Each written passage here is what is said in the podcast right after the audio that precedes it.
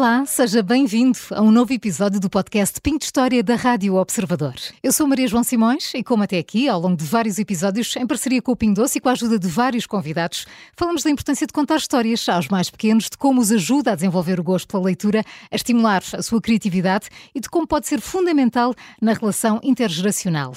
Esta é mais uma forma do Pingo Doce promover e fomentar a leitura junto dos mais novos e também assinalar os 10 anos do Prémio de Literatura Infantil Pingo Doce, que na sétima edição teve como vencedor o livro Leituras e Papas de Aveia, de que destacamos agora um certo.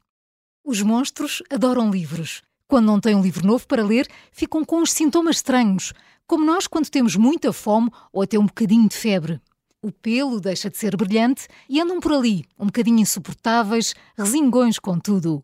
Este é um excerto do vencedor da sétima edição, o livro Leituras e Papas de Aveia, que é hoje o nosso ponto de partida para falarmos sobre a capacidade ilimitada da imaginação. E para isso convidamos para se juntar a nós Teresa Gaio, que é artista plástica. Olá, Teresa, bem-vinda. Olá, obrigada, Maria João, pelo convite. o gosto é todo é, nosso. É Teresa, de que forma é que a arte visual, as ilustrações na literatura infantil ajudam de facto a estimular a imaginação das crianças? eu acho que ajudam muito, porque uh, ajudam na medida em que na infância a imagem é mais imediata que o texto, não é? Uhum. Quando as crianças são pequeninas e, e, que o texto tem que ser lido. Uh, e a, a, a imagem é, é, a comunicação direta com elas. E, nesta e, e, a ilustração ajuda mesmo a explicar palavras e conceitos básicos, não é? Que as crianças ainda não têm nesta fase, e a atribuir significados uh, que ainda podem ser abstratos para elas. Por exemplo, sei lá, um, um pomar, uhum. que é uma uhum. coisa é, é muito giro como elas podem perceber através da imagem logo que é um pomar. E tão mais difícil se calhar de explicar, não é? Enquanto que uma imagem Sim, pode valer exato. por mil palavras, como se costuma dizer. E nesta perspectiva, como as imagens dão a conhecer, é? ajuda inevitavelmente também a ampliar a, a imaginação das crianças. Uhum. Este livro fala especificamente de monstros que adoram histórias. Ora, os monstros são uh, frequentemente associados a medos infantis, mas uh, quando são aqui apresentados como uns apaixonados por histórias, eles podem ajudar as crianças a superar medos ao transformar esses monstros em figuras amigáveis e interessantes. Uh, sem dúvida. E eu, eu falo por experiência própria porque eu fui uma criança com medos, assim, medos, tinha assim medos muito abstratos, não era nada uhum. em particular, mas era uma criança assim com medo.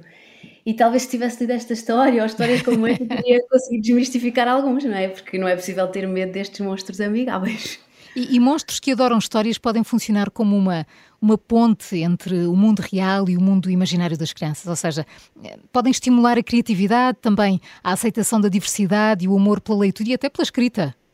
Sim, sim, claro, porque até por causa, como eles têm nesta fase o pouco, o pouco conhecimento que eles têm do mundo, há, há mais, uh, há mais espaço uh, para o imaginário, não é? Uhum.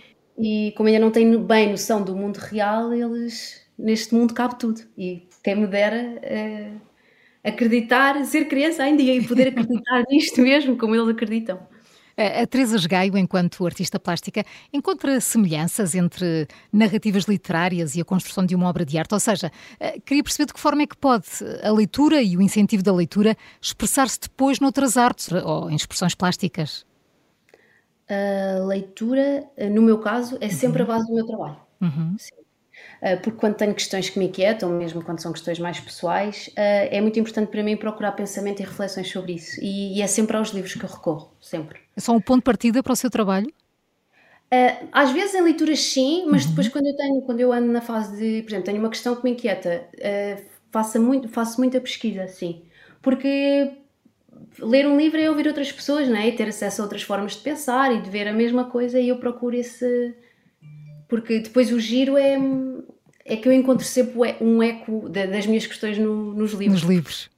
Percebemos sempre que andamos todos a pensar nas mesmas coisas, são sempre as mesmas questões que nos inquietam, é muito giro, é muito giro. Aproveitamos para ouvir mais um certo do livro Leituras e Papas de Aveia, vencedor da sétima edição do Prémio de Literatura Infantil do Pingo Doce e que é hoje a base da nossa conversa. No outro dia, o Papa Livros pegou num livro diferente. Era um livro de receitas, como é que iam representar? Tinham de ir à cozinha. À cozinha! Primeiro o medo, depois a aventura. Cheios de pavor, lá foram, uns atrás dos outros. Começaram o livro com as entradas, naturalmente, e entusiasmaram-se tanto que de um momento para o outro a bancada já estava cheia.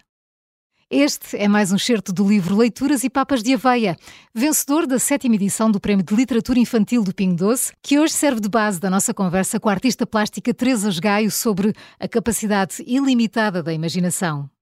Teresa, como é que os temas mais complexos, como uh, o medo que acabamos de ver que é abordado neste livro, devem ser tratados na literatura infantil sem que isso limite a imaginação do autor?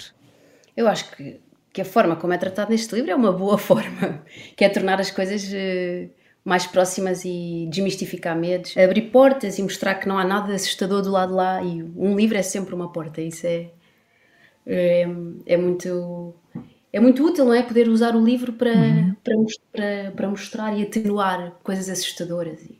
E, e, de que forma é que eh, a arte pode ser usada para que eh, as crianças criem as suas próprias interpretações, eh, as suas próprias histórias? É, é sempre um ponto de vista, as crianças têm sempre, mostram, através da arte ou da pintura ou do, uhum. do desenho, mostram sempre um ponto de vista muito pessoal. Por exemplo, se anularmos as ilustrações de um, de um livro e dessemos um texto a, cada, a, a, várias crianças, era giro ver que os resultados iriam ser muito diferentes, não é? E, e no desenho e na pintura é tudo possível e, e, potencia a imaginação das crianças e o seu mundo. A exteriorização de, do mundo íntimo das crianças é muito giro e isso acho que é uma, uma afirmação do que eles são, não é? E, e que Com outro... tanta liberdade poderem escolher um caminho. E, e que outras formas de expressão artística eh, podem estimular a criatividade e a imaginação dos mais novos? A música, acho que tem muito poder Sim, por exemplo. E enquanto artista plástica, alguma vez um trabalho seu foi utilizado para ampliar ou desafiar a imaginação das crianças? Eu adoro ter crianças nas minhas exposições uhum. e, e, elas fazem perguntas muito giras e perguntam muito, perguntam. São muito curiosas e perguntam, por exemplo, porque é que eu desenhei um cão ou porque é que está um cão ao lado de uma mosca, o porquê e tentam uh, construir o puzzle da, da exposição. Um, e também como eu, o, a minha técnica é o desenho, acho Sim. que é a técnica mais próxima das crianças, elas sentem-se muito próximas do meu trabalho e é frequente tê-las a desenhar nas exposições no chão, debaixo dos meus quadros, e eu derreto com isso, não aguento. E, e, a Teresa, quando, quando está a criar, pensa no seu público-alvo, pensa que também vai lá estar a chegar aos mais novos, tem essa preocupação? Uh, não, uh, por acaso não é. Por parte de uma coisa tão íntima, são questões que vêm de dentro, que uhum. depois isso é uma consequência. Não, é, tenho que ser sincera, assim, no, no ponto de partida não, não penso onde vai chegar, uhum. só, só penso em responder a questões assim íntimas. É? E, e, e, quando vê essas crianças que dizia que fica derretida, quando as vê a escrever, a desenhar no chão das suas exposições, fica tentada a, a criar alguma coisa destinada a elas? Uh, talvez, mas não de uma forma direta, é uma uhum. coisa que vai que vai. Não sei, que vai. Se calhar fica lá de alguma forma, mas não Sim. assim diretamente. Na sua profissão, no seu dia a dia, como é que a literatura impacta na sua criatividade e no seu processo artístico? Impacta muito, muito, muito. Mas porque eu sou, porque eu gosto muito de ler e porque acho que os livros são assim uma fonte inesgotável de, de, de inspiração. Às vezes eu estou a ler leituras que têm, sei lá, dispersas uhum. e e as coisas uh, organizam-se e falam. As coisas ganham um sentido, eu adoro. Adoro. A Teresa Gaio é mãe há relativamente pouco tempo, não é? O bebê tem apenas 5 meses, mas já se imagina a contar histórias infantis? Imagina, imagina. Imagina e a comatar falhas que tive na minha infância. Agora vou refazer tudo com ele. Vou ler coisas que não li, vou aproveitar para fazer, para viver isso tudo outra vez. E acha que é importante, de facto, estimular uh, o gosto pela leitura desde cedo?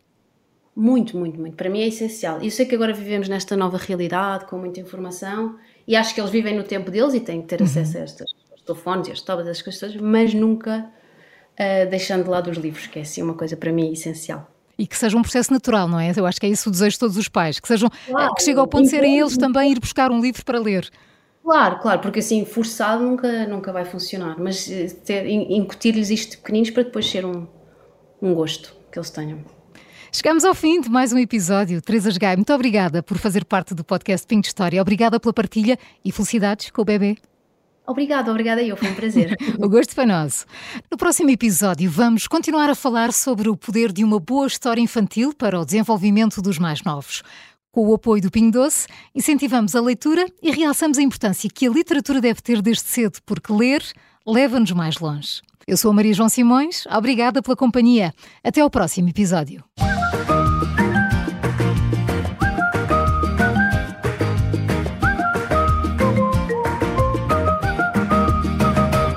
Livro que serviu como mote para a nossa conversa é da autoria de António Pedro Martins e ilustração de Duarte Carolino.